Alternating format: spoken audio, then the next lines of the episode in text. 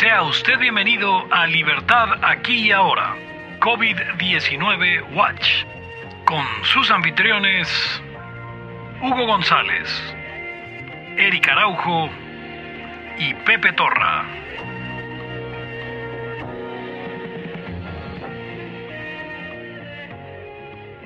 Y bienvenidos a una edición más de Libertad aquí y ahora, eh, COVID Watch, hoy uh, sábado 9 de mayo de 2020. Y yo soy Pepe Torra, me pueden encontrar en arroba Pepe Torra y en Twitter, pueden encontrar el podcast como arroba Laya Podcast, en Twitter pueden encontrarlo en Facebook como facebook.com diagonal Laya Podcast y pueden encontrarlo en eh, Patreon. Usted puede colaborar con este esfuerzo eh, por solo 5 dólares y quedarse con todos los episodios perdidos de Laya, entre otros perks. También hay, hay otros tiers, pero usted puede ayudarnos a, a hacer esto en eh, patreon.com diagonal Podcast. Conmigo están mis queridos amigos. Hugo González, Rey de los Anarquistas. Tengo un chingo de alergia, así que voy a desaparecer por momentos. Claro, claro.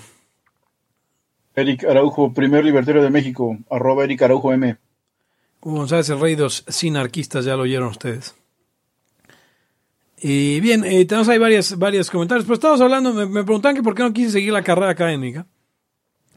Yo contestaba que, que, bueno, que era una cosa de muchos sacrificios, muy poco payoff y que pues, realmente había de, de, dos, de dos sopas, ¿no? Que podías dedicarte a la academia eh, eh, pública, eh, que es eh, dedicar tu vida a conseguir puntitos para hacerte Sistema Nacional de Investigación, o eh, más o menos ir ahí luchando por, por el tener una plaza en una universidad privada y realmente no estás haciendo academia, estás haciendo...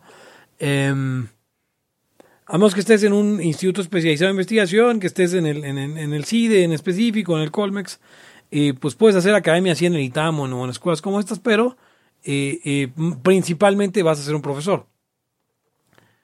Eh, dice Israel Mandalorian, para las personas que no somos economistas, lo que pasa en economía es raro, porque se habla de escuela de pensamiento y eso es rarísimo, en tanto la economía es una ciencia y solo se tendría que evaluar por contrastación empírica. ¿Qué piensas? Eh, que es eh, totalmente opuesto, ¿no? La contrastación empírica no eh, es algo que sea, eh, que deba ser parte de la, de la, de la ciencia económica en absoluto. Y de hecho, la, la, la economía, eh, si bien eh, la, la experiencia puede desaprobar o aprobar tu conocimiento, la, eco- la economía es una ciencia que se, que se crea en el, eh, eh, como conocimiento sintético a priori.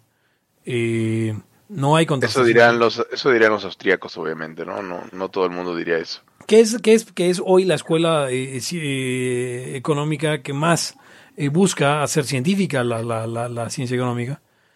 Eh, pero bueno, los sí- austríacos te refieres. Sí, los austriacos. Eh, si quieren podemos empezar con esta cuestión de la academia. Eric, tenías, tenías cosas que decir. Sí, eh, yo creo que a mí se me ching... Fíjate que sí culpo a la escuela austriaca de haberme chingado a la academia. Ah, O sea, pero, ¿cómo te explico? Yo cuando estaba estudiando en, en economía, me hab- hablo de los pasaditos del 2000, empezando el nuevo milenio, eh, me metí al, rollo, yo te traía el rollo marxista, la inercia, porque pues, es una escuela de marxismo, al menos la mitad de la carrera. En- Entonces, lo que hice fue este, meterme un poco al austriaco, de repente hice clic, pero como cuando me di cuenta que ya te estás yendo por otro lado, dije, ya la academia, en este momento se me chingó. O sea, lo que sentí que tenía que pagar o que sacrificar era eso. Porque no había, o sea, no había nadie en México, eh, o había, si acaso había muy poquitos.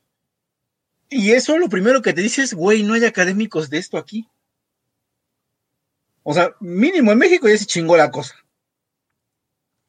Y aparte ya empiezas a, a- a generar resistencia con las clases, con la manera de enseñar, con el sistema educativo, porque te va empezando a desmadrar todo.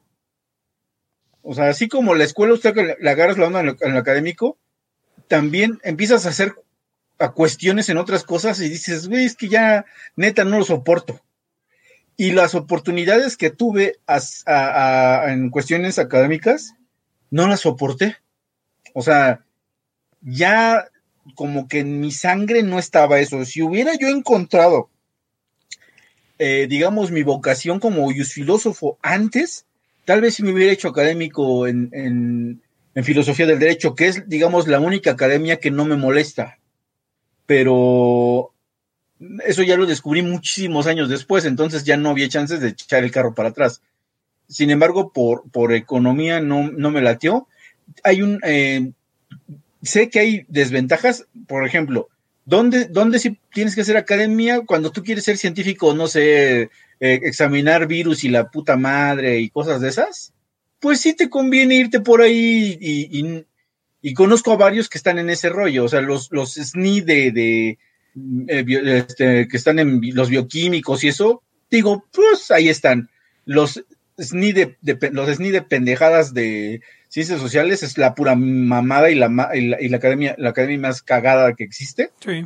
Entonces, la verdad es que no le quise entrar, no, es que no cabes ahí, güey. O sea, finalmente ni siquiera eh, nosotros nada más conocemos a, bueno, conocemos a un, un, amigo nuestro que, que, se volvió académico y tuvo que renunciar a un chingo de cosas. Sí, incluso a ser liberal. Sí, claro. Correcto.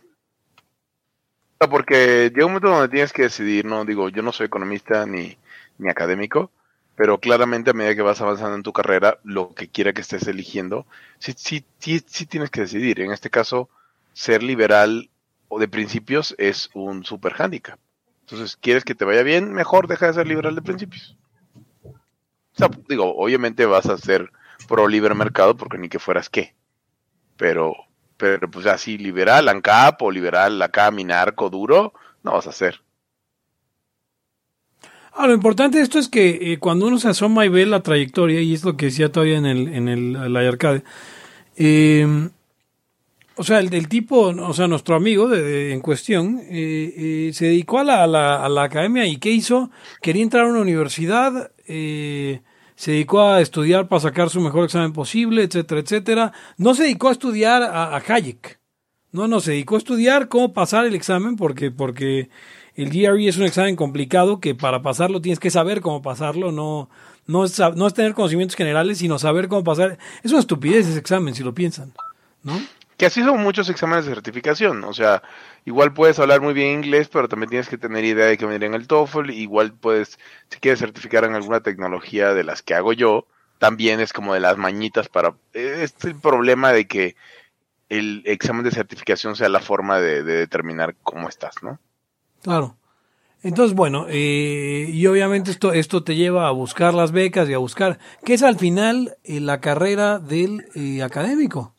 buscar las becas, privadas o públicas, pero siempre están al acecho de quién está dando la beca, quién está dando el, el grant, y que al final es una beca, para hacer esta investigación o esta otra y estar mandando eh, protocolos de investigación o estar mandando eh, abstracts de papers a un montón de lugares para ver quién te quiere pagar por hacer lo que quieres hacer. Y muchas veces nadie te quiere pagar por hacer lo que quieres hacer, entonces este te vuelves un, o sea, el académico es normalmente for hire, eh, este güey sabe hacer esto, eh, alguien le va a pagar por hacerlo y no vas a estar necesariamente hasta que ya llegues a un puesto más o menos decente investigando lo que, lo que tú quieres hacer, investigar.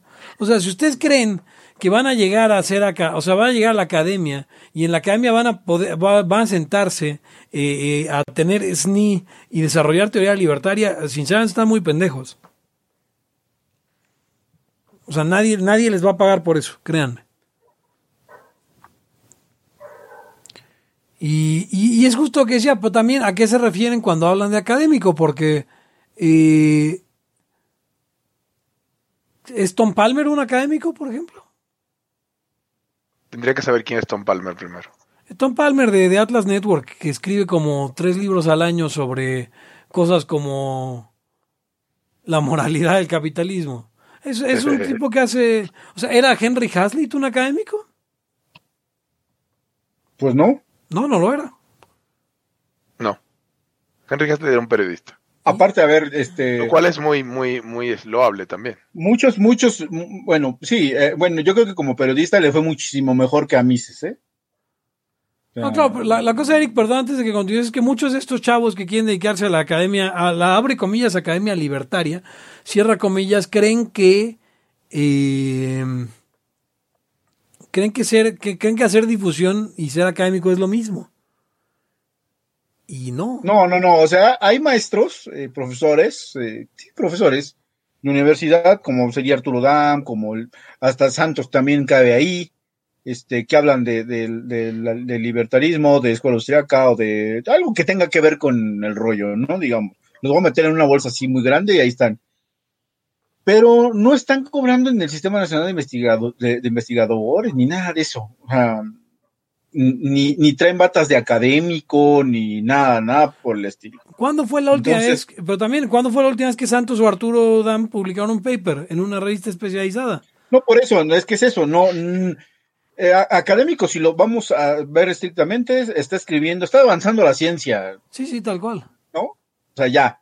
Eh, está escribiendo, lo, lo están, lo están reproduciendo en, en, eh, en varios idiomas, o, o sus artículos llegan a revistas, como dices, especializadas, lo citan otros científicos.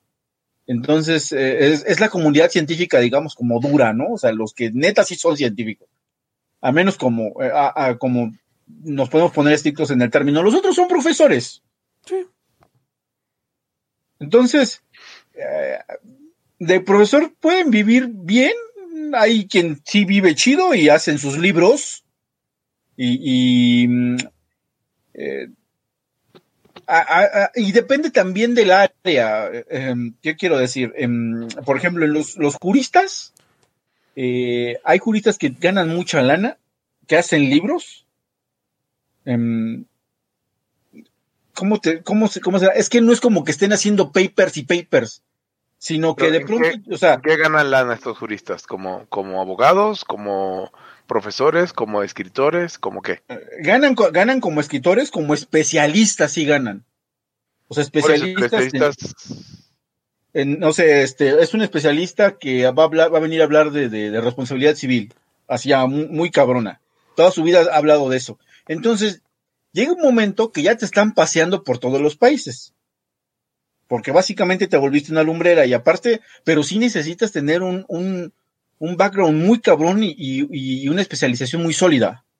Entonces, este, pues, ¿por qué? Porque en, en, en derecho es, es diferente a la economía. En economía los, hay, hay referentes que muchos ya están muertos y tal, ¿no? Pero en derecho pasa un poquito como cuando se juntaban Mises, este Friedman, o sea, que llegaban todos a un lugar. Están todavía como en ese, en esa etapita donde los grandes se conocen todos. Y no se sienten tan diferentes unos de otros. O sea, dicen, sí, güey, mira, tú eres, tú eres moralista, yo soy positivista, pero puede ser que sean compañeros en la misma universidad y sin mayor problema, o sea, son amigos, ¿no? Entonces es distinta, distinto el asunto, pero a unos sí los pasean por muchos lugares, este, digamos, Fer- Ferrayoli, que es como el, el, digamos, el máximo referente del garantismo constitucional en el mundo, sin problema le hacen un tourcito por toda Latinoamérica. Y además por Europa. Y todo eso es pagado. Se trata de que, de que pudieras vivir como eso de libertarios si hubiera un chingo de libertarios. Y libertarios que quisieran escucharte, etcétera. Sí, y además que tiene incidencia. Por eso yo siempre digo que si mi- mientras no se haga ese pool, y, y sobre todo eh, para avanzarlo, digamos, por el lado jurídico, este, pues nadie te reconoce, nadie te toma en serio, no existes. Entonces, si usted quiere vivir de, de, de, mm, la academia, al menos siendo jurista, como dice Pepe, hay que renunciar a muchas cosas, especializarse en un tema. Después, si usted ya se vuelve una lumbrera, pues entonces sí ya va a poder escribir algo de libertarismo o lo, lo que sea, porque básicamente ya les dan mucha manga ancha. Como ya están en el top, lo que escriban resulta que de repente a alguien sí le va a interesar. Este, yo creo que la economía es más ingrata en eso. O sea, es más, más estricta y más, este, pues es que se parecen un chingo los programas. Preguntan si hay, preguntan por ahí si hay este revista, revistas indexadas de economía austríaca. Y lo preguntaba por ahí eh, Bosco, Bosco Díaz. Eh, no. Pero sí hay muchos austríacos que publican en eh, otros eh, journals. O sea, como, como la economía pues, es tan, tan grande, hay, hay otros académicos que publican en, en journals de otro tipo. Bueno, en journals eh, no austríacos específicamente. Hay muchos journals austríacos, eso sí. Eh, y muchas publicaciones de corte de, de- de libre mercado, pues.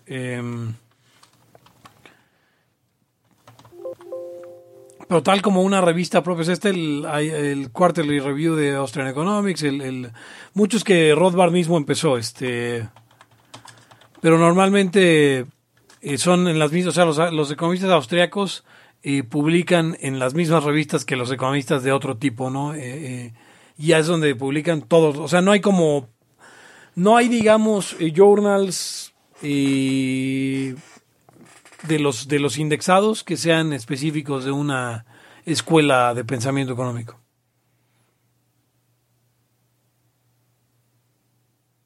Por si, por si pretendían.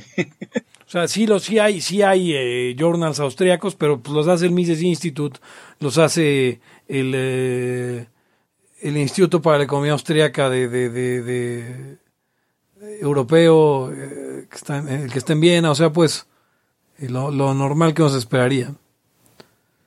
Em, Dice, dice Alberto Roldán, esa clase de abogados viven de asesorías cabroncísimas y de ponencias, ventas de libros. Sí, claro.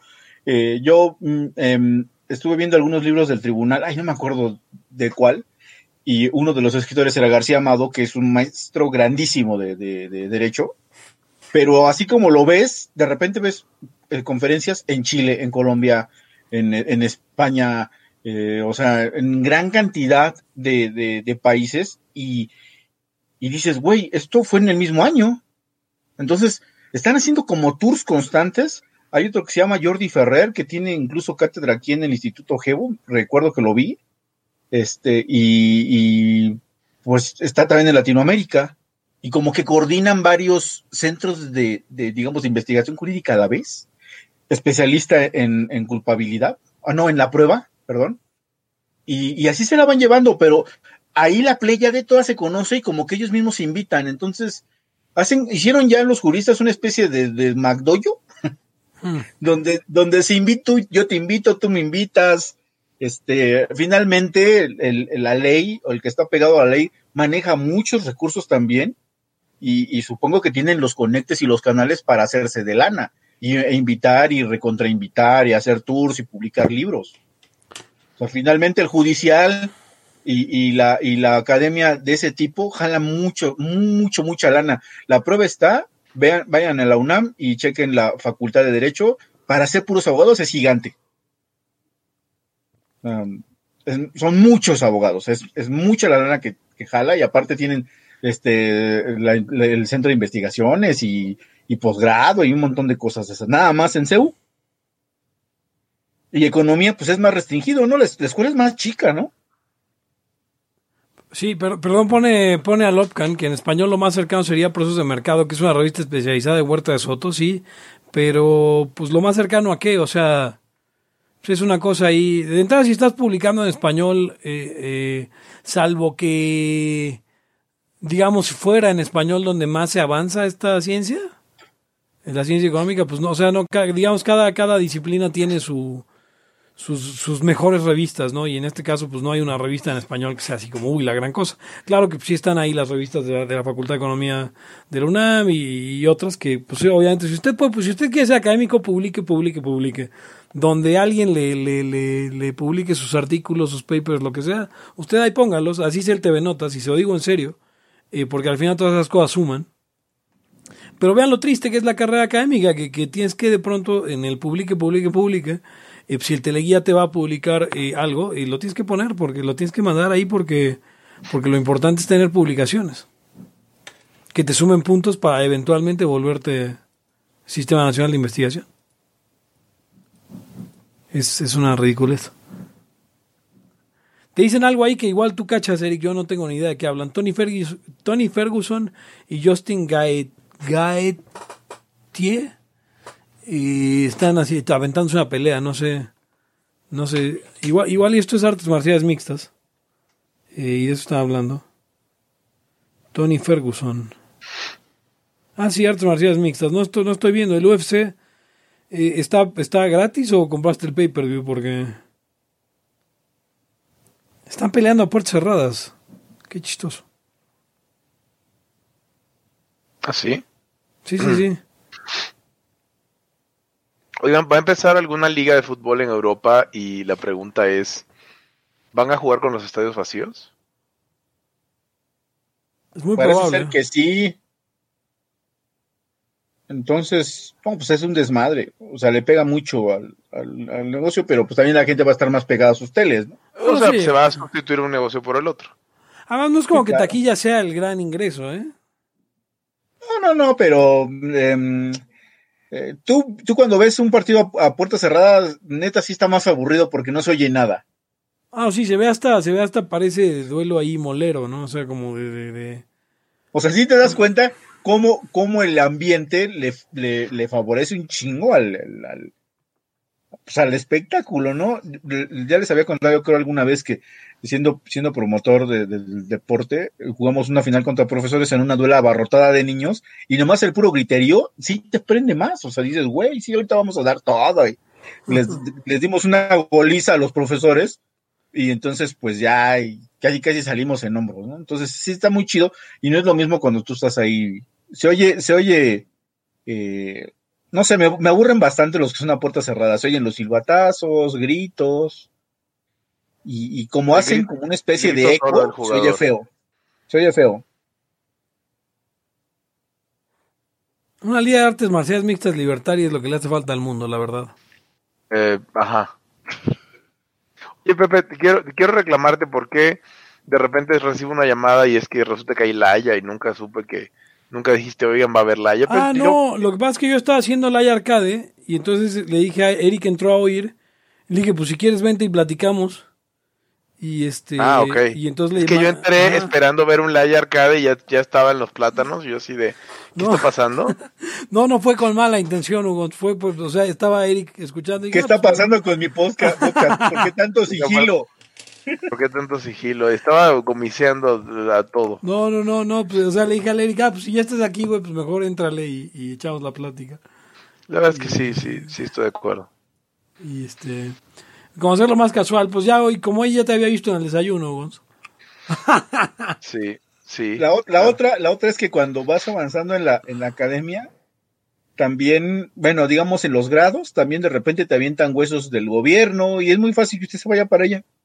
Oye, Hugo, en, en, el caso de tu, de tu área, o sea, la academia es algo amplísimo en, en, tu área, ¿no? O sea, gente que está desarrollando los nuevos lenguajes y las nuevas, este... Pues hay, sí, hay, investigadores eh, que hay aquí también, o sea, es, es un mundo que nunca me llamó mucho la atención porque me di cuenta muy temprano, antes de graduarme incluso, que, que me gustaba más trabajar que estudiar, o sea, me gustaba más estar en la industria que estar en las universidades. Con todo y que las universidades son divertidas en el sentido de que pues puedes estar tirando la lana de otras personas, eh, explorando tus ideas más chaquetas, ¿no? Sí, a ver si sale algo así bien duro. Pero los veía y no quería ser como ellos, entonces nunca me llamó mucho la atención. Em, pero sí, este, hay gente, o sea, están los, como estos, los, los Dennis Richie del mundo, pero actualmente, y incluso en, en institutos, hay gente, por ejemplo, haciendo investigación en IBM Mm, de claro. semiconductores y cosas. O sea, la, no la academia, la investigación va mucho más allá de la academia. Pero, por ejemplo, Hugo, los que hacen un nuevo lenguaje, luego su extracción no es esa.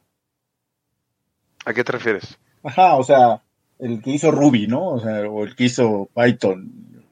O sea, no te sientas a hacer un nuevo lenguaje, así, nada más. Exactamente. O sea, Es- sí, es- sí- sí existe una, se parece, pero son, siente- de entrada tienes que ser pinche güey brillante. sí, y güey brillante en el momento apropiado, pero es- eso, eso en toda la investigación. ¿no? Ser inte- inteligente y estar en el momento apropiado, en el lugar apropiado y con el sponsor apropiado. Estaba, estaba escuchando un, un podcast en estos días de la vida de Gauss y, y podemos Gauss, hablar un famoso vendedor de campanas. Eh, ajá, eh, Carl Friedrich von, eh, von nada, güey. Carl Friedrich Gauss, justamente no era nada von, tuvo su, tuvo su mentor, que era un duque, porque su, profe- su profesor de matemáticas en la escuela llegó y dijo, oigan, este muchacho está muy cabrón, y pues, de niño, creo que tendría 10 años. Este muchacho está muy cabrón y pues se, se va a perder si alguien no lo patrocina, porque pues no, pues, es pobre. Eh, y este güey, pues entonces, actualmente hay muchas vías para que lleguen los recursos de estas personas y entonces tenías que tener un mentor, eh, un, un mecenas, perdón.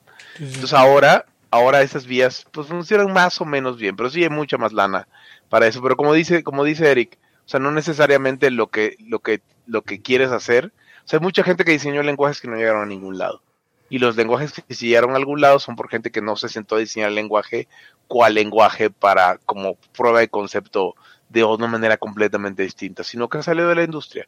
No, o como por ejemplo, que es caso, caso JavaScript, que era para darle ahí pues, medio interacción, ¿no? Y, y de pronto lo adoptaron los demás.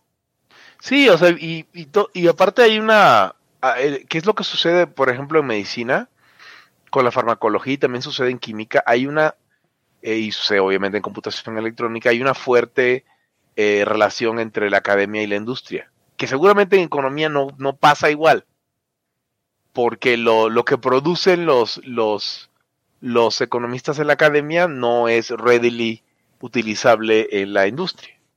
esa, impresión me da. O sea, es, justo lo que se decía, es altamente, o sea, es una, es una cosa altamente improductiva y, y, ah, improductiva en cuanto a que no tiene relación con ningún producto más que con el, la o sea, con perpetuar la academia. Sí, o sea, son este, economistas austriacos enseñando la economía austriaco a aspirantes de economistas austriacos. Exactamente. Ah, y aparte en economía está, está más jodido, porque muchos de esos economistas tienen unas ideas de hecho antiindustria. Que dices, güey, No, pero, una cosa importante es que así usted sea economista austriaco, él le sirve más a la causa eh, marginalmente eh, eh, que usted esté haciendo otra cosa, que tenga un changarro, a que usted esté pretendiendo porque que, usted es el próximo Mises. Porque usted no es el próximo Mises, eh, eh, por pura estadística. Nadie es el próximo Mises. O sea, la probabilidad es casi cero, por lo tanto nadie. Entonces, a, ver, pero, o sea, el próximo Mises, hay que recordar que Mises no tenía, no tenía plaza a Mises se juntaban varios industriales y le pagaron, le pagaban este un, estipendio en la Universidad de Nueva York. Pero no es como, o sea, Mises nunca tuvo tenio en Estados Unidos. Por eso le estaba diciendo yo, Pepe, que mm, seguramente a Hazlitt te fue mejor que a Mises, hablando económicamente. Ah, no, no, seguro. A, a tampoco le fue nada bien. O sea, o sea, de, esa, de esa generación, el único realmente tenured eh, en una universidad decente era Robert Nozick. Sí, porque a Hayek nunca lo dejaron entrar en economía. Exacto, ni siquiera Hayek, ni siquiera Hayek. Porque en Chicago estaba Milton Friedman. Y aparte Robert Nozick le tocó ya la época también, él fue contemporáneo de Rawls y, se comparaba, ¿no? Y, pues todo, todo el trabajo de Nozick era cagarse en Rawls, básicamente. Entonces, este, dices, ya había como que se, se, jaló con, con, ese desmadre y, y, se, se volvió pues o sea, se volvió famoso y, lo, y aceptado, porque como dices, o sea, Mises nunca lo aceptaron. Aparte, Mises se me hace que también era un patadón en, los tompiates, por, por cómo era. O sea, llevaba unos los principios muy acá. y, pues también no ayuda, ¿no? Pero no es que hubiera un chingo de plazas para Mises en el mundo. No, no hay.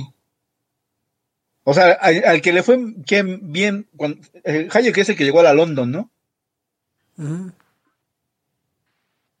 Y luego, pues, para acá, para, para América. Otra cosa que también debe uno tomar en cuenta es algo que decía Hugo, necesitas este el patrocinio y, también también yo el mentor.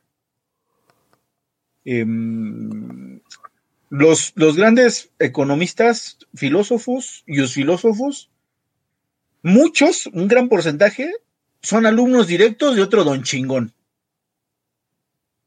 Entonces, por ejemplo, este, ahí no me acuerdo cómo se llama este güey, se me olvidó, ahorita lo busco, pero, pero Bobbio, que es un, un, jurista, que fue un jurista reconocido del siglo XX, fue maestro de, de, de. Y y Hart, que también es un economista muy cabrón, fue maestro de, otro, de otro jurista, ahorita les digo cómo se llama. Es este, ah, de Ronald Working, creo. ¿eh? O sea, entonces van siendo como una cadenita de güeyes bien mamones. Ah, eh, y, yo cuando les, cuando les escarbas, te das cuenta que Juliano conocía a Habermas, o también fue su alumno, y le revisó la tesis fulano, y se juntaba con Mengano. Entonces, ese es el rollo, el core, digamos, el, top de la academia en algún, en algún, este, eh, en alguna disciplina, ¿no? En alguna ciencia. Está cabrón, o sea, también en México hay academia, pero pues es otro nivel. El próximo será Chet. Hay una cosa importante aquí en Page porque Chet no tiene pretensión de académico, por ejemplo. Eso es chingón. En ese aspecto, Chet está más centrado que todos los liberniños del mundo. Y otros liber más huevones, ¿eh? Incluso. Mire, si usted no, a ver, si usted está estudiando en este momento, está en la facultad, en su facultad de economía, en su escuela nacional de economía o en la escuela de economía de su, de su universidad. Si usted no es don chingón ya, no va a ser don chingón mañana. o sea, ¿quiere usted ser el, el, el próximo gran académico mexicano economista? Vea los grandes académicos mexicanos economistas que hay, que no son un chingo. y usted dice, ah, yo soy más cabrón que ellos. Bueno, si usted ya es más cabrón que ellos, eh, usted no es más cabrón que ellos porque no está ahí. O sea, no, no. La manera de comprobar que usted va a ser el próximo gran académico es siendo el próximo gran académico. Y la gran mayoría de ustedes lo único que vienen siempre que me dicen es, pues es que todos mis profesores están bien pendejos. Listo, fracasaste en la carrera académica. Si tú crees que esa es una excusa para no ponerte a estudiar o para no querer hacer caso a un profesor, ya bájate, no vas a ser académico jamás en tu vida. Y si no tienes 10 de promedio ahorita, muy probablemente nunca vas a ser académico. 10 de promedio. Porque ser académico se trata de dedicarse a la escuela, no, no de, no de eh, eh, ser, ser el, que mejor discute con los chairos. Ni, ni, ni, sí, exactamente, no, no se trata de eso. Cuando, cuando vas a ser académico neta, pues hasta vas a estar ahí en tu instituto, en tu, miren, no sé, no sé si, si hay uno que otro que de repente se vuelve rockstar. Pero eso todavía es una posibilidad todavía de, lo poco que, la poca posibilidad de ser académico, todavía de ahí hay que volver a hacer el mismo filtro para que vea que nada más hay un rockstar casi casi por generación. Y ya. entonces, como dice Pepe, no porque tú veas que estás más pendejo o tus profesores están pendejos, pues. O sea, tus profesores, ¿qué? Ya le he dicho, apenas lo dijimos creo en un chat, yo tuve buenos maestros, dos, en toda casi la historia. El que, la maestra que me enseñó a leer y, el, y, el, y la maestra que me enseñó a escribir a máquina en la escuela. Y ya. O sea, también cuenta en qué escuela vas. Como dice Pepe, si no tienes ya 10 de promedio, casi casi ya valiste. Albert Einstein fueron casos, son casos extraordinarios. Que, o sea, si eres, tan, si eres tan chingón que redefines tu, tu, tu disciplina, pues sí llega, ahí sí te llegan a pedirte por favor que si te, si te pueden dar la silla. Si te pueden chupar el pito, básicamente. Sí, sí, sí, o sea, eso lo luego en los físicos te van y te traen de, o matemáticos, traigan ese puto de la India. Sí, exacto. Y van por ti. Correcto. Porque te vuelves como, como cuando descubrieron a Messi de niño o a Maradona o así. Güey, tráete ese cabrón, no manches. Aquí va a valer madre, ¿eh? O sea, aquí vale un pito. No, aparte, a ver, eh, me estaba, estaba pensando en Hayek y en todas las posturas. O sea, justamente que tienes que preparar el aparato de mamar pito, o el aparato de besar traseros, dirían los gringos. Porque no puedes ponerte en ese plan de mis profesores son unos pendejos, porque vas a tener que mamar un chingo de pitos de profesores. Entonces, prepárate. Claro. Dice Kim Page Mises es como Jordan, ya no va a haber. Eh, y dice Rolanis es como la película El hombre que conocía el infinito. Así un, sí, es un güey de la India. sea, pero que- a esos que- güeyes, ¿cómo los, ¿cómo los descubren? Cuando publican, y si usted no está publicando, tampoco, es tampoco va a ser académico nunca.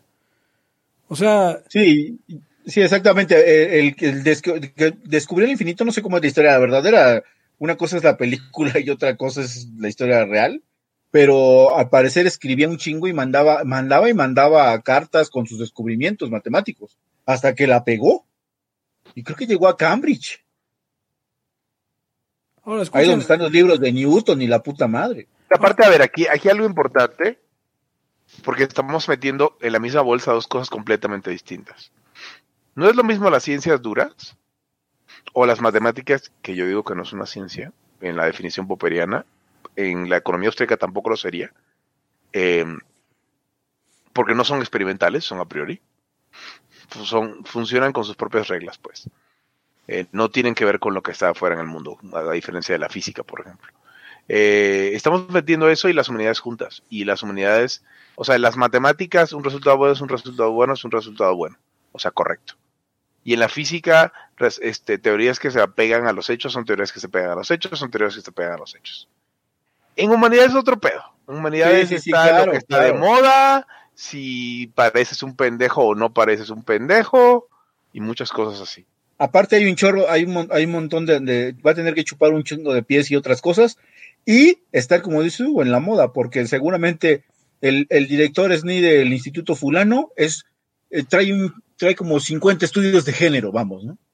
Sí, llega a suceder, este, Eric, incluso en la, en la ciencia, estaba leyendo un libro de, bueno, esta, se llama The Trouble with Physics de Liz Molin, donde básicamente denuncia que, que se pusieron con, con, con- como, se pusieron como pendejos a meterle lana a, a la teoría de cuerdas, porque es lo que está de moda, y pues todo lo demás se, se, se retrasó un montón, porque todo el mundo anda en teoría de cuerdas. Ah, hay una cuestión importante que también me gustaría decirle a todos los jóvenes que nos escuchan.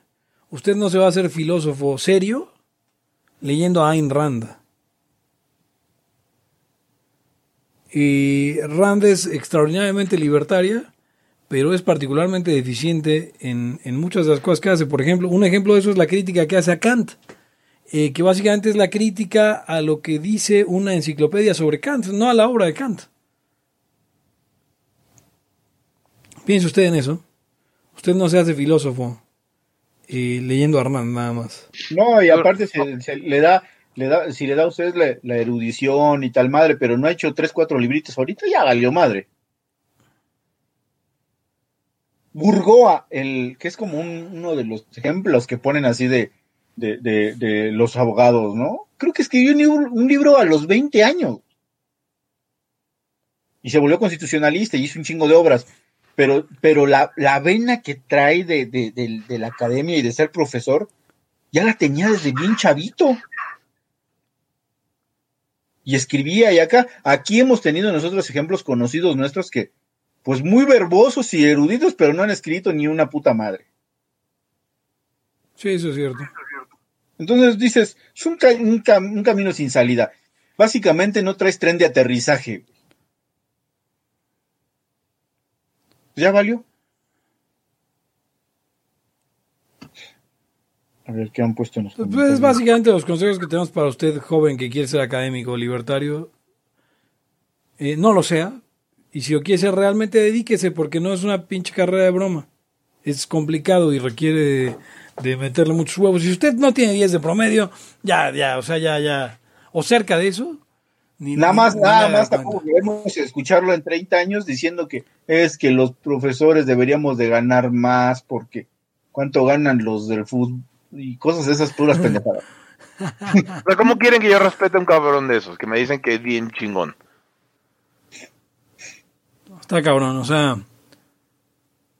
Sí, no, no, la, la academia dice, hablando de física, ya checaron la nueva teoría fundamental de Stephen Wolfram.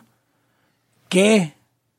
No he checado Eh, ni una madre. Alberto Roldán, No. así no vas a ser, así no vas a ser académico. O sea, porque no estás en tu área, tendrías que estar estudiando juristas, no, no, no, no teorías fundamentales. No, pues igual y lo que quiere es ser abogado y no, no jurista, o sea, eso es diferente. No, pues qué jodido.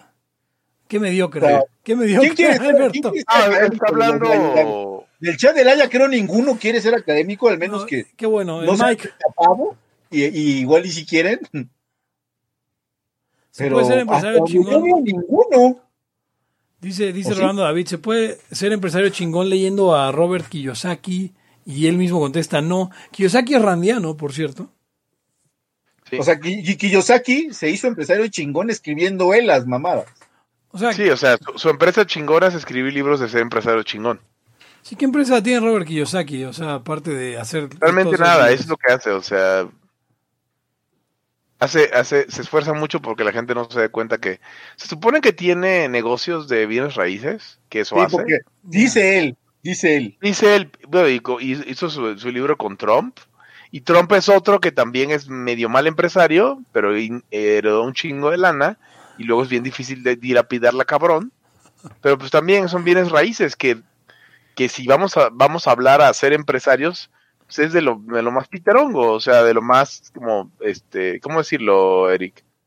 No sé cómo decirlo, o sea, de lo más directo, pues es un negocio súper seguro y conservador. Sí, sí, o sea, es, es como, es ortodoxia de empresarial, ¿no? O sea, es- Sí. vuélvete de bienes raíces y ya. Bueno, su compañía es Rich Dad Company, o sea, padre, la compañía del padre rico, que es su libro más famoso. Em, padre rico, padre Eh. pobre. Aquí lo que podemos hacer es a- a- hacerle al cuento y, y con estas ideas poner un título que ya había sugerido Hugo hace algún tiempo, igual y ya se lo olvidó, que decía, padre pobre, hijo peor. Pues así está, así nos toca aquí. Cuando hagamos el, manifie- el manifiesto postlibertario, lo compran, ¿eh? Sí, lo vamos a poner en, lo vamos a poner en Amazon y chingaderas así. Más en el perk de 100 dólares se llevan la copia autografiada. Pero es- acuérdate que los perks son por mensuales. Yo creo que, yo creo que, Una copia autografiada mensual.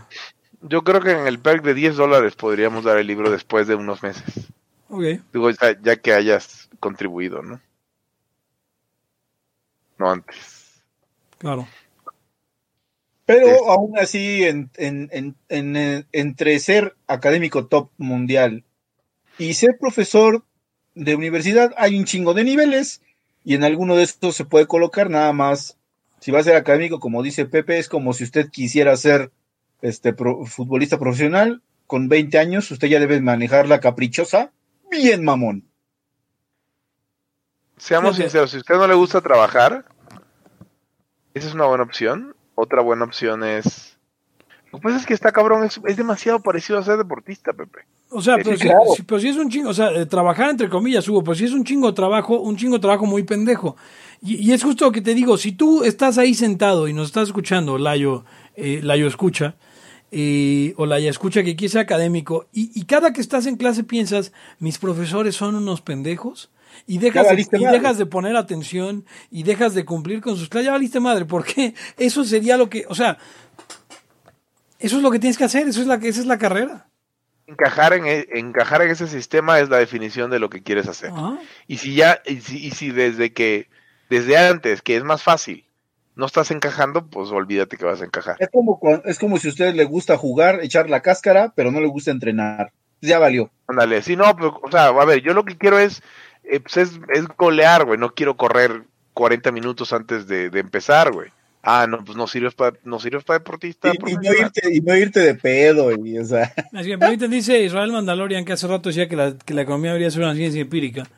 Dice, eh, lo que habla Liz Molin es el ejemplo perfecto. La conjetura de cuerdas nunca se ha incorporado al conocimiento de la física porque no se puede evaluar. Pero eso es lo que no entiendo. No, ¿por ¿Pero a qué- te refieres que, que no sea, No, está espera, incorporada al conocimiento de la física? Bueno, eh, pero eso es lo que no entiendo por qué en economía viven ideas locas como el multiplicador keynesiano. Porque el multiplicador keynesiano se observó. O sea, existe, existe, eh, eh, si escogemos los datos bien, ojo, si los escogemos, eh, podemos comprobar el multiplicador. te da. Ese Ah. es el problema que tiene, de hecho, la economía, la, el señor la escucha, señora. Que. ¿Alguna vez nos has escuchado una señora, así doña? La mamá del Porque- Mike alguna vez entró, yo creo. Ok. ¿Por qué? Porque, porque usted puede escoger datos y le da a la teoría. Entonces, ¿por qué les- los austriacos insistimos en en, en, por ejemplo, en la coherencia lógica, porque pues es que si no hay, si no, no hay forma. Tenemos que venir desde atrás, ¿no? No podemos, no podemos partir, o sea, porque si observas el fenómeno, le puedes dar la explicación que quieras escogiendo los datos que quieras, porque como los factores son, eh, tienden a n, o sea, y no puedes experimentar. Eh, Exacto, no, eh, puedes, no puedes hacer un experimento que tengas que repetir y que te dé el mismo resultado, porque no puedes hacer experimentos en economía. Entonces hay, hay explicaciones, eh, hay cuatro explicaciones, cinco explicaciones, veinte a, por qué salimos de la Gran Depresión. Al final, solo, al final eh, existe uno, existirá uno que sea real porque tiene una consistencia lógica perfecta en todos sus eh, postulados, pero en el mientras puedes explicarlo como diciendo algo empírico es la Segunda Guerra Mundial cortó la depresión. Es falso, pero es lo que muestra la experiencia. ¿Por qué? Porque pasa lo mismo que, y sí se parece de pronto a la física en eso, ¿por qué, los, por qué dos cuerpos de diferente, de diferente masa caen al mismo tiempo, no sé, al, al suelo, ¿no? O sea, no tiene que aventar mil cosas, es una demostración lógica. Pero ¿cuánto tiempo pasó para que alguien se diera cuenta? Que las demás son ilógicas, y esa era la única. Bueno, o sea, sí, la, la lógica en, o sea, hay, hay demostraciones eh, con la lógica de ese fenómeno basados en cosas que sabemos que son ciertas del mundo real.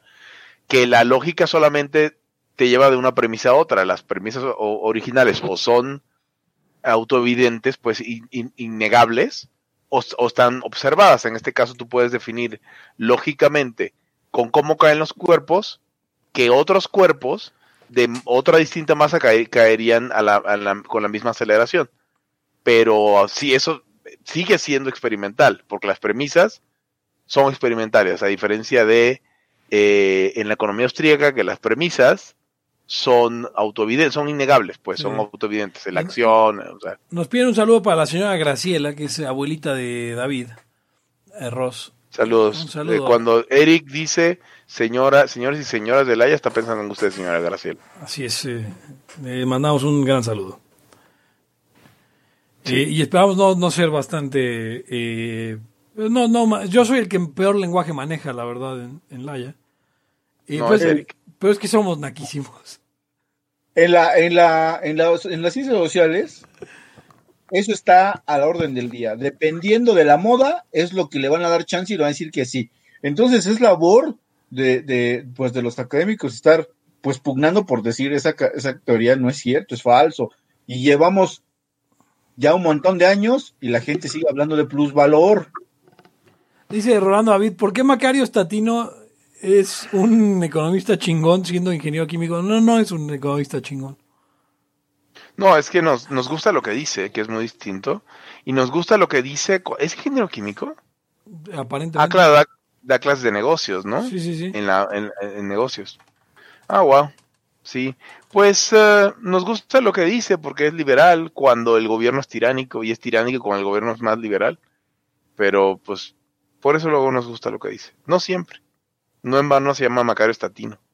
Hizo una conferencia en, el, en la cena de aniversario de la, de, en la cena de fin de año de la Nauman, que más o menos, o sea, yo no estuve ahí, pero me la pasaron, me pasaron las diapositivas y decía yo, carajo, Macario, eh, dedícate a otra cosa. Eh, porque, ¿De qué hablaba? Porque hablaba sobre eh, los momentos del... O sea, queriendo jugar historiador eh, y, y no, no, es lo, no es lo suyo. O sea, pues lo suyo es lo suyo es otro es otro reino que sería este ese es otro de los de, de, de, las cuestiones de las ciencias sociales generalmente en historia todos están jodidos todos por decir el 99% de las personas. Eh, y entonces, pues tú inventas cosas. Es, lo, es, es el caso del, del, neoliberalismo. Inventas cosas. ¿Por qué? Porque los 70 no sabes ni qué puta madre pasó, entonces, pues de pronto te parece todo un plan maquiavélico. Dices, ah, no, pues es que es un plan. Y, y basado en esa premisa, elaboras cualquier cantidad de teorías que dices, güey, es que no, o sea, ¿y qué puedo con la otra década? No, pues quién sabe. Caso, caso concreto, estoy haciendo una serie para, y le estoy poniendo el, el, anuncio para, para el Instituto Kepler, donde estoy hablando de historia de la educación y cómo hay que rastrear desde los inicios del, de la educación, que es los inicios de la evangelización en México, hasta el sistema de calabaza que tenemos ahora. Pero desde allá viene el desmadre, particularmente, y sí, de la iglesia. Entonces, si no sabes eso, ¿cómo te paras y dices cómo vamos a mejorar el sistema de una madre? No sabes ni madres. Lo malo es que te siguen muchos y pues ahí están haciéndote la corte y de repente ya eres director de un instituto. Y cosas de esas, ¿no? Lamentables. Que acaban, que acaban diciendo, no, pues hay que darle más varo a los sindicatos de maestros. La cosas de esas así, güey. Es que aparte, a mí mi gran decepción con el mundo académico es la misma decepción que tuve cuando salí de la universidad, pero en todo. Cuando salí de la universidad la, la decepción es, oye, tú estás aquí escribiendo compiladores, porque es parte de, de, tu, de tu entrenamiento como, como ingeniero en sistemas computacionales o electrónicos en mi caso, y estás haciendo cosas muy interesantes y muy difíciles y muy... Todo para que salgas y las chambas son de, güey, vendes pinches access points. ¿Ves? O sea, o, en, en, la época programabas aplicaciones en Visual Basics, Visual Basic para Banamex. Pero pura idiotez. Entonces, mi, mi, molestia con el mundo académico en general es, o sea, está todo, toda esta sofisticación para que todo el mundo repita la misma pendejada y nadie les diga nada. O sea, como esto que acaba de decir Eric. A los profesores hay que pagarles más. Y todo el mundo lo dice. Entonces, esta gente está hablando todos los días y todas las noches, cobrando un salario por eso, y el mundo no avanza. Eso a mí me parece que es no trabajar. No sé. O sea, ¿de qué sirve tener esta gente? Me acordé de repente de, por, de, de Esteban, por las discusiones que a veces teníamos. Ah, es que, pero ¿qué tal, qué tal Hugo, que te, trabajas y te, si te sientes enajenado, güey? Como pues. ¿Quién dijo eso? Trabajar, pendejo. No mames. No, pues, o sea, está chido ser vago, ¿no? Sí. O sea, ser vago con, la, con lana es lo mejor del mundo. No, pues no, man. Cualquiera se acostumbra en corto. Sí. Dices, somos... esto es, dices, esto es lo mío. A ver, estoy, a, abrí Facebook nada más para buscar ese comentario, pero entonces veo algo de Alberto Roldán. Dice Alberto Roldán, Gat, Gat, Gaet G está haciendo pedazos a Tony Ferguson. ¿Cómo sigue Fia Ferguson? Y, y, al comentario le responde quien supongo es su novia, Fernanda Castellán, y le pone, eh, eh, eh, te amo, pero, pero, pero dile que, que, que, comente lo que está pasando en la pelea. ¿Cómo, cómo te, o sea, qué, qué carajo? ¿Qué, ¿Qué, qué, clase de respuesta es esa? Alberto, me estás decepcionando muy hoy. A, a, ayer antier dije que te sabías varias y ahora, y ahora, qué decepción.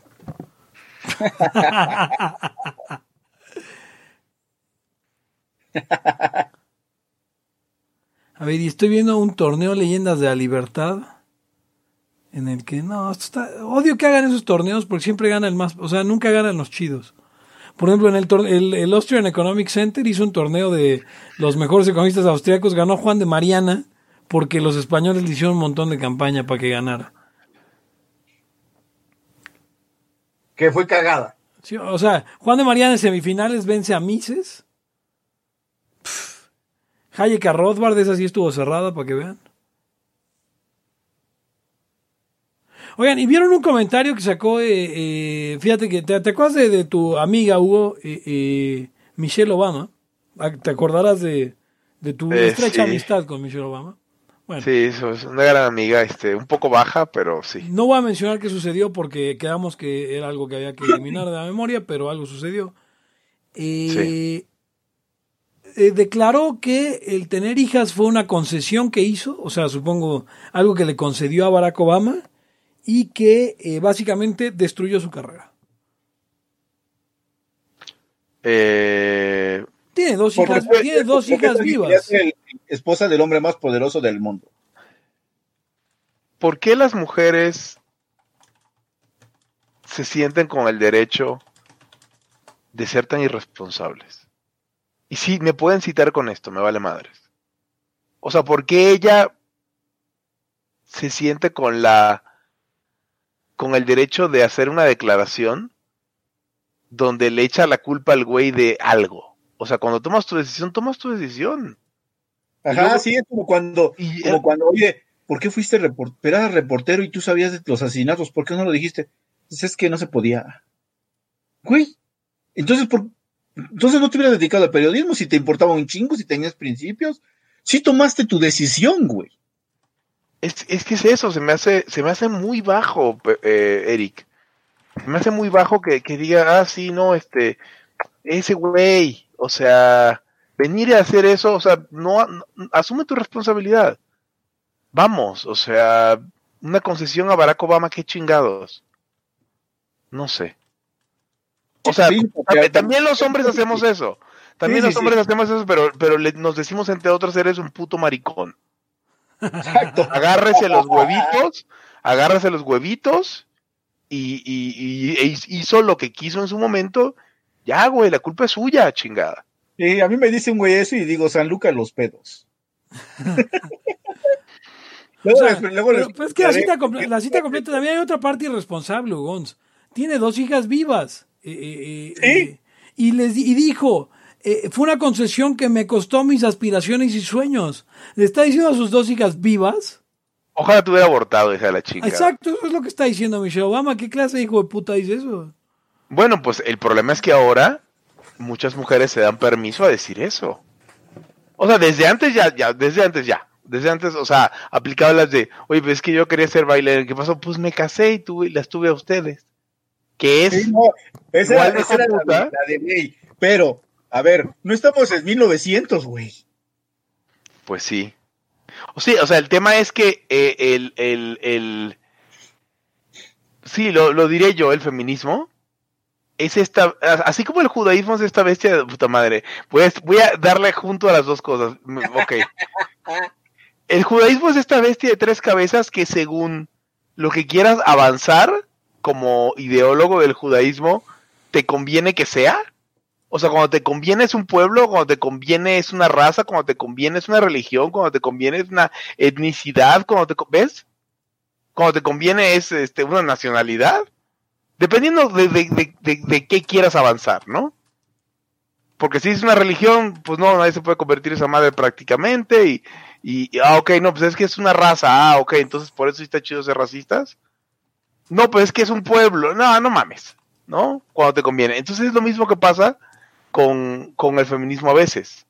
O sea, cuando te conviene, vi- estamos en un mundo súper primitivo para las mujeres, y cuando te conviene, estamos en un mundo súper avanzado para que entonces empiece yo a tratar de los problemas que ahora quiero tocar, como pronombres, ¿no?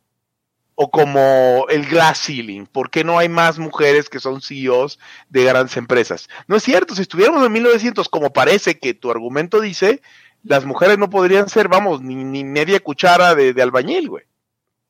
Ah, no, pero como son, como son casi todo, entonces el pedo es que, ah, es que de, de, de todo, de los 100 este, CEOs de compañías en Estados Unidos, nada más 20 son mujeres.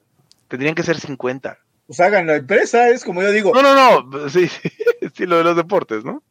sí, lo de los deportes. No es que todos los deportes son nominados, pues ah, inventen sus deportes, güey. Créanlo, créanlo, créenlos. No quieran copiarlos. A ver, otra cosa, cuando dicen, no, es que. eh, y, y es lo único que voy a decir de esto, porque no quiero volver al- a, esos temas.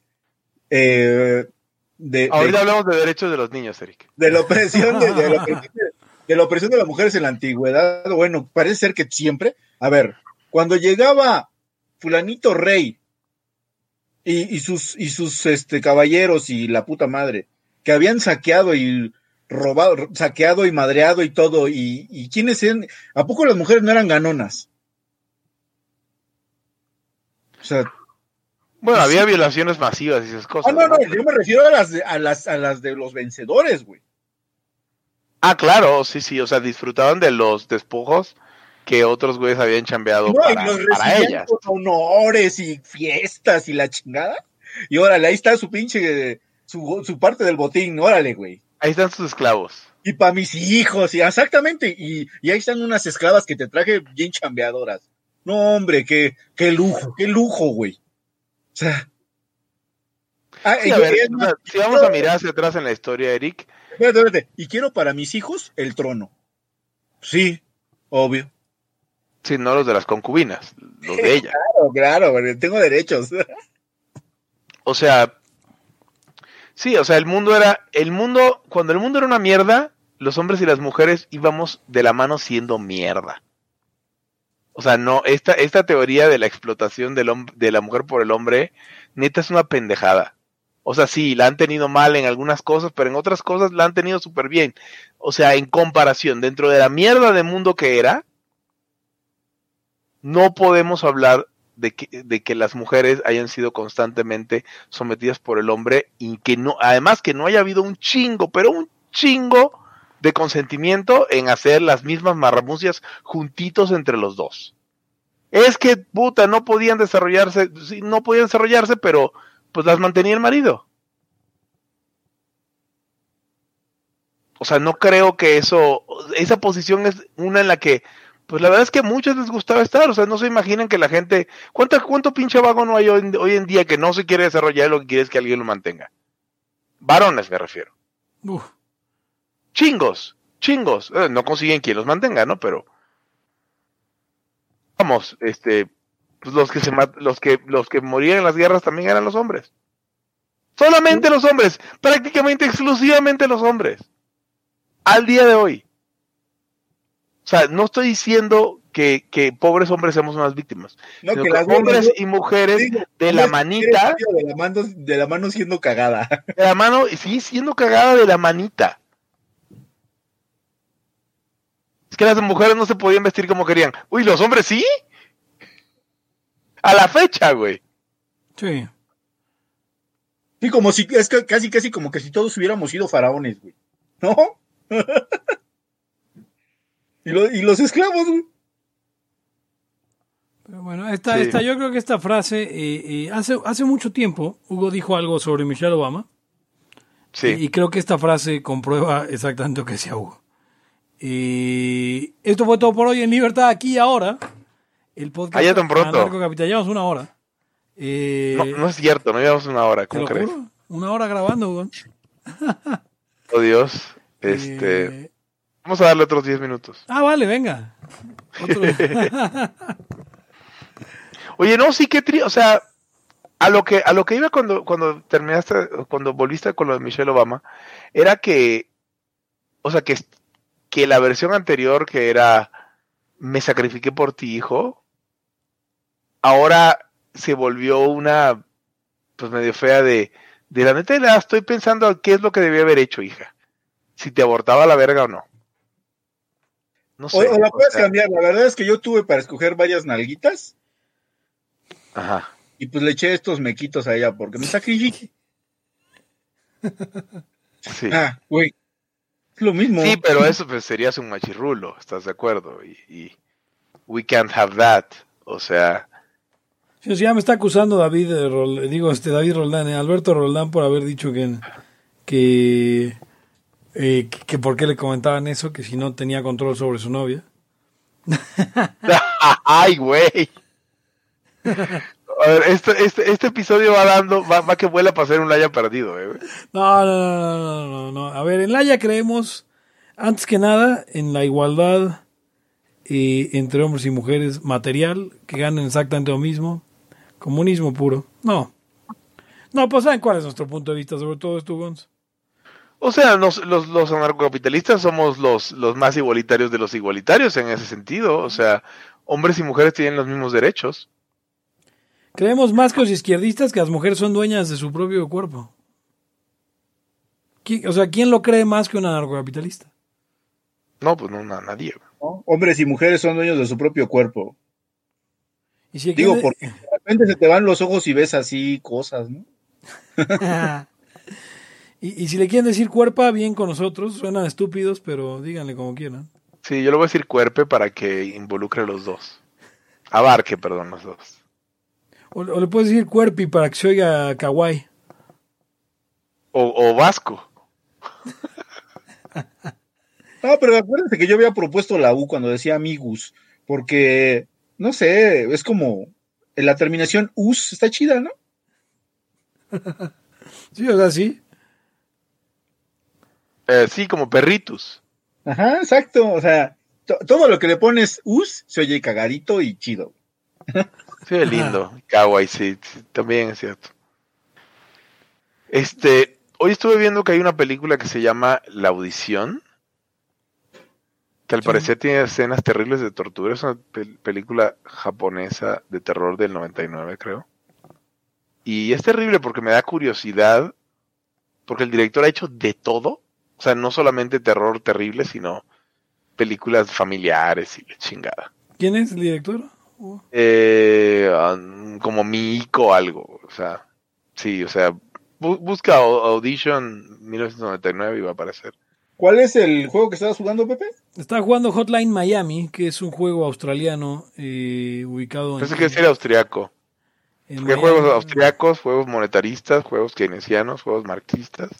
Y ese lo corre cualquier computadora y el y fíjate esto te va a gustar Hugo, el, el- el desarrollador eh, eh, declaró en alguna ocasión miren el juego es muy violento eh, aunque pues no es demasiado gráfico pero eh, si en su país lo prohíben o si por alguna razón usted no lo puede conseguir de forma legal incluso si no lo puede pagar piratéelo no me importa Ah, genial. Así ¿Por qué, me, ¿Por qué me gusta nada más a mí? No, no, no, o sea, pues ya, pero ya lo había dicho y, y igual, o sea, o sea, nos gusta a todos. Pues la, la cuestión era esta, esta idea de que, pues él dice, o sea, sí, échenme la mano comprándolo, pero si no pueden, piratenlo, no hay pedo. Ah, pues está chingón, ¿no? Es una, es una, es una buena manera de ver las cosas. Eso es el verdadero shareware y no mamadas. Eh, Eso es- el mundo del shareware y esos mundos, no sé, no, no, no me encantan. O sea, digo, hoy hablamos mucho de eso en la mañana, ¿Sí? pero no, no pasamos por el shareware. O Doom es era shareware, Hugo. Doom era shareware originalmente, tenías tu... eh, o sea, los mods que tenían... Tenías una, un nivelcito, no, no era gran cosa, ¿no? Eh, tenías todo el primer, eh, los, los primeros tres o cuatro mapas, sí, en el primer, este, y ya luego podías. Pero, pero bueno, eh, o sea, era, era una cosa que, que, que se estilaba mucho en el, en la computación de antes, no en el internet de antes, en el software de antes, El software. eso, el software. Le dicen software, güey, no, nunca he entendido eso. en el software de antes. eh, y ya no hay, ya ese, ese modo ya terminó. Creo que solo WinRAR sigue siendo shareware. Eh, sí, creo que sí. Y, y digo, WinRAR es una puta mierda. Yo uso 7zip. Sí, sí, obviamente. Eres, eres blanco y, y de dinero. Eh, Estaba escuchando hoy un relato nomás para, para dar mi. Va, va a cambiar un poquito el tema. eh, de, un prof- de un profe de esos que dicen que ya son de la vieja guardia, que estaba intentando hacer una clase en, en línea y que uno de sus bueno, uno de sus alumnos le dijo, no se oye, no se oye, profesor, este, a- apriete control alt F4, no sé qué le al F4 qué mal pedo. y, y que cerró. Entonces, pues le, pregun- le dijo a sus, a sus hijos, oye, hijo, ¿qué pasó acá? Y entonces los hijos indignados este, estaban ahí, creo que hasta está la historia en Facebook, no, no la vi, me la contaron, que, que, ah, pues es que es un abuso y no sé qué. Me preguntaron qué opinaba, y yo dije, pues sí, puede ser un, un abuso del alumno, pero ¿cuántos años, put, puti mil años tuviste para entender qué chingados con las computadoras, al menos a nivel básico? Ah, también es rollo del maestro. Sí. Pero tú debes de saber todo eso. Sí que ya podía- Supuestamente que está especializado en la didáctica y cuanta mamada, cuando los maestros se paran el rabo. Luego son unos papanatas de lo peor. Dice, dice Miguel Hernández, WinRAR no es shareware, Liability es una prueba gratis del verdadero grupo chido. ¿Cuál es el verdadero grupo chido? Uno donde no está el Mike. No, porque imagínate, un grupo chido, pues habría que quitar al doctor Cervantes, habría que quitar al Mike, habría que quitar a Kim Page, habría que quitar a Alberto Roldán. A ver, seamos, seamos claros, o sea, eh, nadie está diciendo que ese grupo chido no existe, ¿eh? Sí, ¿no? a lo mejor existe un grupo chido. Este, ajá, o sea, ustedes, ustedes no saben si les tocó en el, en el de los indios o en el de los patrones. Así que tengan cuidado, o sea, no, vamos, no echen las, las campanas al vuelo todavía con decir, es que se están preparados, ustedes no saben en dónde están. Es, es así como cuando, como cuando dice, dice Buffett eh, que si usted está en una mesa de póker y no sabe quién es el primo, a la media hora es que el primo es usted. Si, usted si usted no sabe después de un tiempo dónde está el grupo chido, es que usted no está en el grupo chido. Así se, así se traduce de GIMP. ¿El primo? El primo, bueno, eso es la traducción que yo, yo, yo es, no, más bien es el fish, the fish. Fish, es el, ese, en el póker, en el argot del póker, el fish es el jugador al que le quitas toda la lana porque juega mal. Eh. Pues luego jugar, eh, las primeras manos contra un fish son complicadas, Eric, porque no, no puedes saber en base a, o sea, porque no sabes cómo, cómo, cómo funcionan eh, su, mente. Pues depende. no le puedes adivinar las cartas nunca. hay varios, hay varios tipos de jugadores. El que tú describes a veces es el, el maniac. El maniac no sabes qué puta madre está pensando. Te puede subir, puede tirarse, porque como no sabe, pero está como en la euforia del juego. Este, y aparte, si llevas pocas manos con él, no sabes si, es un buen jugador por, por cómo hace, o sea, te, te, saca de onda. Pero el Fish, em, o sea, tú te empiezas a dar cuenta muy pronto que toma malas decisiones por cómo va perdiendo los botes. Sí, dice Alberto Roland, nunca le blofeas a un Fish. Pero, pero ¿qué sería? Entonces el Fish solo va cuando, cuando tiene. El, el fish te das cuenta que es fish porque apuesta mal en los botes. O sea, a, fin de cuentas, apostar por una jugada puede ser las cartas que tú quieras, las que tengas. Tiene que haber una relación entre tu premio y la esperanza matemática de ganarlo. Sí, sí, sí. Entonces dices, güey, este güey no sabe jugar. Y al que más le, al que no le tienes que bulofear nada es al que le dicen eh, la roca, una roca. Porque solamente va cuando va, va con algo. Dices, este güey a huevo, va, pero la roca, lo que puedes hacer, ¿cómo te explico? Al que no le, al que no le blofeas, luego dicen que es al, al porque ese güey te va a pagar lo que sea. Si le subes todo, te va, güey, con todo, chinga su madre, porque está, porque él juega por euforia. Y al que de plano le tienes que hacer mucho caso es al que es roca, porque él solamente apuesta fuerte cuando sí tiene una mano verdadera. Entonces dices, no, pues me tiro, güey, este güey a traer algo. Y en efecto, generalmente cuando apuesta, lleva algo pero es a los que si le blofeas luego, luego se tiran, porque si no siente una mano fuerte, dice, no, pues no juego. Entonces tiene su, ciencia, ¿eh? O sea... Por cierto, vieron, eh, le digo ahora que veo que hay, gente que está hablando de todo el argot y todo, eh, ¿vieron ese video de, Tony Hawk eh, apostando contra María Hawk, que es una jugadora, Tony Hawk, el, patineto profesional, contra María Hawk, que es una jugadora de póker profesional, y básicamente le gana y ambos con nada, pero, pero Tony Hawk con un 7, eh, o sea, su kicker era un 7 y el de María Hawk era 6. Y... Ya. Ah, o sea, y, pero básicamente le lee la, o sea, le lee la mente a María Jo y dice, no, no, no, y le paga por ver, la deja, la deja en la, o sea, la deja eh, atónita porque dice como, güey, ¿cómo pudo? Si, si es este... Si yo soy la jugadora profesional y estoy con mi poker face. Dice Alberto Roldán, a la roca le ganas con las ciegas antes de que vea el flop. Oigan, esto ya sería para el after. Así que les parece bien si terminamos y en el after tengo una, una cosa que podría plantear. ¿Sí? ¿Les parece? Vale, vale, vale. Vale, pues esto fue todo por hoy en Libertad aquí ahora, el podcast anarcocapitalista más anarcocapitalista de todo el anarcocapitalismo. Eh, y principalmente un podcast que no es académico, pero sí es serio yo soy Pepe Torra, me pueden encontrar en arroba Pepe Torra. En Twitter pueden encontrar el podcast como arroba Laya Podcast y pueden encontrarlo en Facebook como facebook.com diagonal Laya Podcast. Pueden ustedes colaborar también con este esfuerzo en eh, patreon.com diagonal Laya Podcast. 5 dólares. 5 dólares hacen eh, mucha diferencia y le van a dar a usted eh, los primeros, el primer tier de perks que de verdad está de lujo. Chequelo en la página Ugons. Eric, estuvieron conmigo. Díganle sus handles de Twitter y todo, despídanse.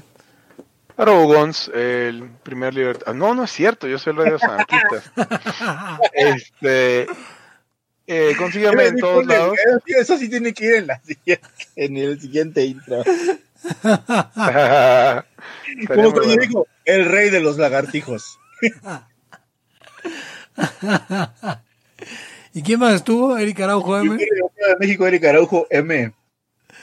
Bien, esto fue todo por hoy en Libertad, aquí y ahora, y nos despedimos no sin antes preguntarle, eh, no sin antes recordarle que si no lo mató el amor, no lo va a matar una pinche bacteria. Hasta la próxima. El principio de no agresión absoluto a todos los ámbitos de libertad aquí y ahora porque no tenemos tiempo para algún día. Existen seres extraterrestres que controlan cada cosa que hacemos. Los papás de Ayn Rand. Si es que eso tiene algún sentido, ¿no? Venlos por ahí a las pobres personas eh, eh, quitados de toda eh, posibilidad de progreso. Están impregnados de orina, pero nada más hueles las rosas. Si hubiera tenido la bomba atómica también, güey. El morbo lo hace a uno empezarle a escarbar a, a otras cosas y a otras personas. Es como el, el PNS que sale. Ajá, o sea, yo ya estaba descubriendo en un pinche charco sangre. No me diga que su vida no mejoró, no manches. No, ¿sí? Le dijiste cosas muy íntimas de tu vida en un laya y, y decidí ser feliz de otra manera. Pero no quiero, de verdad. Se los gustaría ser objetivista y eso es imposible. Eric, en Twitter estoy como ¿Cómo estoy? Eric Araujo Martínez, Pepe Torre, Hugo González, Laya, libertad, aquí y ahora. Los serpientes sí tienen chilaquil.